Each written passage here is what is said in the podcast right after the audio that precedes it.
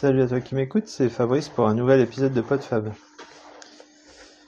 Euh, ça fait un petit moment que j'ai pas enregistré, c'est pas forcément les idées qui me manquent, mais je les ai euh, pas toujours au moment où je peux enregistrer et, au moment où je peux enregistrer, j'ai pas toujours envie. voilà. Et là, bah, pour dire, c'est lundi matin et c'est rarement le moment où, où je suis le plus frais pour, euh, pour enregistrer un épisode. Mais bon, j'ai eu, une petite idée qui m'a qui m'a trotté dans la tête euh, ces derniers jours et je veux bien euh, partager ma réflexion. Alors le sujet c'est euh, notre rapport à, à ceux qui font bien, à ceux qui sont meilleurs, ceux qui sont très bons, au premier de la classe. Alors l'idée m'est venue en entendant en entendant quelqu'un qui parlait de, de, quelqu'un qui faisait du yoga et euh, qui avait été euh, euh, qui par rapport à sa prof qui faisait des postures tellement parfaites se sentait mauvais ou pas capable. Et du coup ça m'a interrogé sur notre rapport à, à ceux qui sont bons. personnellement moi ça m'a jamais beaucoup affecté j'ai jamais été. Euh, euh, ça, ça, peut créer de la jalousie, ça peut créer de, de l'admiration, mais en même temps un certain découragement de ne pas pouvoir euh, arriver aussi bien. ça peut, voilà, ça peut susciter des tas de, de, de réactions comme ça.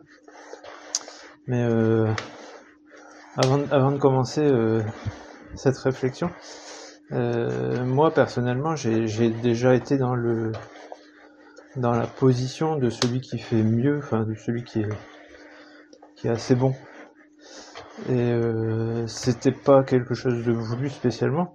Simplement, euh, bah, en, école primaire, euh, c'était la petite école du village, et, et je me tirais la bourre au niveau des résultats avec la fille du médecin du village et on alternait euh, chacun euh, les places de premier euh, de la classe.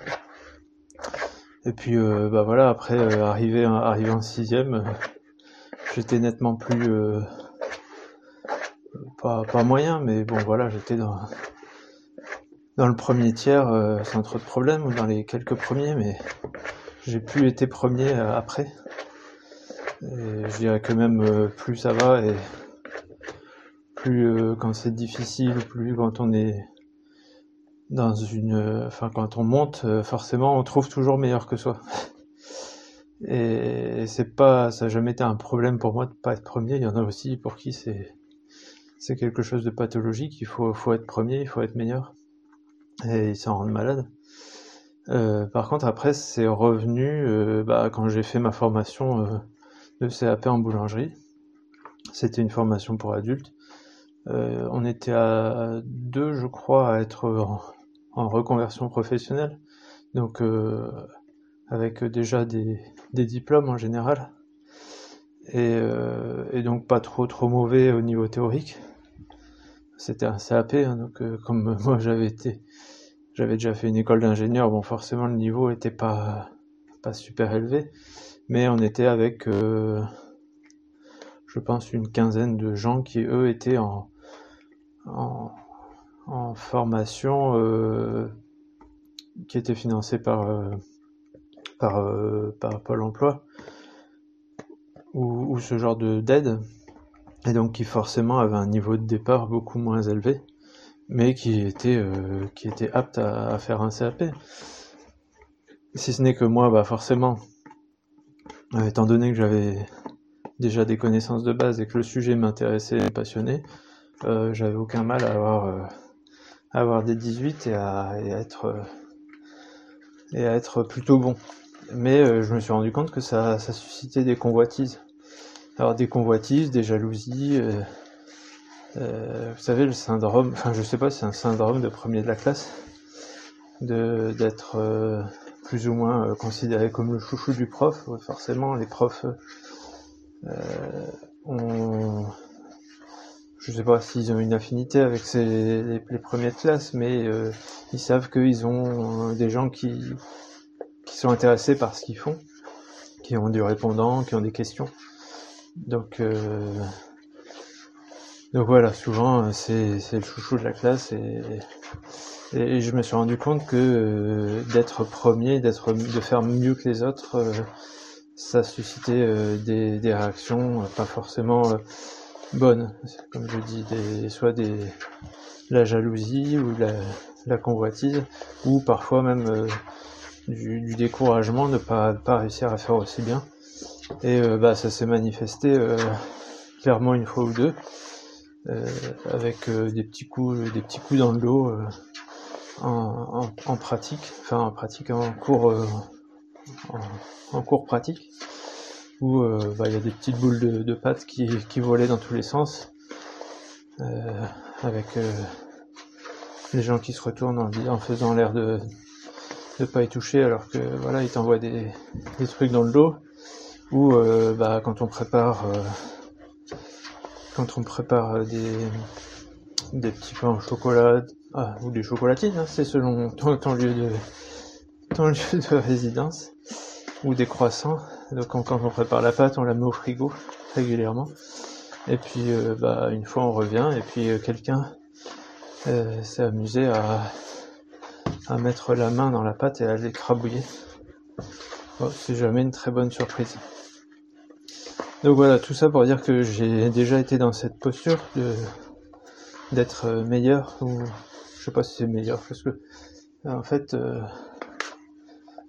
que ce soit bon ou pas bon, euh, en fait, on se rend compte qu'il y a toujours meilleur et moins bon que soi. C'est ça qui, qui est un peu, un peu bête. Donc euh, moi, je me considérais pas comme meilleur. Je, j'ai essayé de donner le meilleur de ce que je pouvais, mais parce que ça m'intéressait. Euh, pas du tout parce que, parce que je voulais être au-dessus des autres. Mais comme je le disais en introduction, parfois ça peut être ça peut être vécu comme euh, comme un espèce de découragement. Parce que on, pense euh, ne pas être capable ou, parfois on n'est pas capable que ce soit intellectuellement ou physiquement d'atteindre un niveau. Et on le voit par exemple en sport dans n'importe quelle activité physique on se rend compte que on sera jamais euh, capable de d'atteindre telle ou telle performance ou tel ou tel mouvement tel ou tel voilà, posture pour le yoga, effectivement.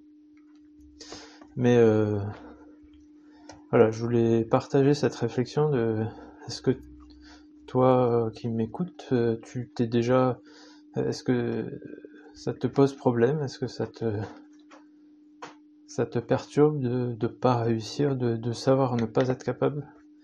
Ou au contraire, est-ce que ça te motive? Parce que ça peut être aussi un objet de motivation, d'avoir pour modèle ou pour exemple quelqu'un qui réussit mieux que soi?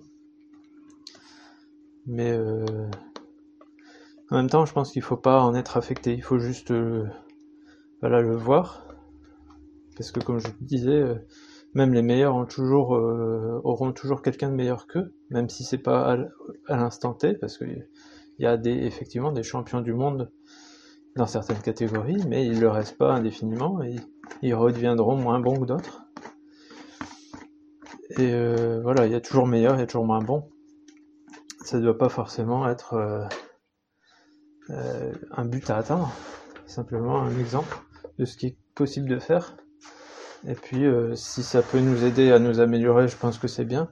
Si ça suscite de la jalousie ou de la la résignation, je pense que c'est pas bon. Voilà, je sais pas si ça t'aura fait avancer dans dans tes voilà dans tes réflexions. Peut-être que ça t'aura mis le doigt dessus. Enfin moi je pense que c'est quelque chose que j'avais pas jamais trop perçu parce que comme je disais, j'avais déjà été dans le cas mais j'avais jamais vu que ça pouvait perturber à ce point-là. Et, voilà. Ben, je te soumets ça à ta réflexion. Et puis, euh, comme je te disais, c'est lundi matin, donc j'ai pas plus que ça euh, le l'enthousiasme. Ça a jamais été euh, le lundi matin, ça a jamais été un jour de grande forme pour moi. Voilà, ben, je te souhaite quand même une bonne semaine et puis je te dis à plus pour certainement un tout autre sujet. Salut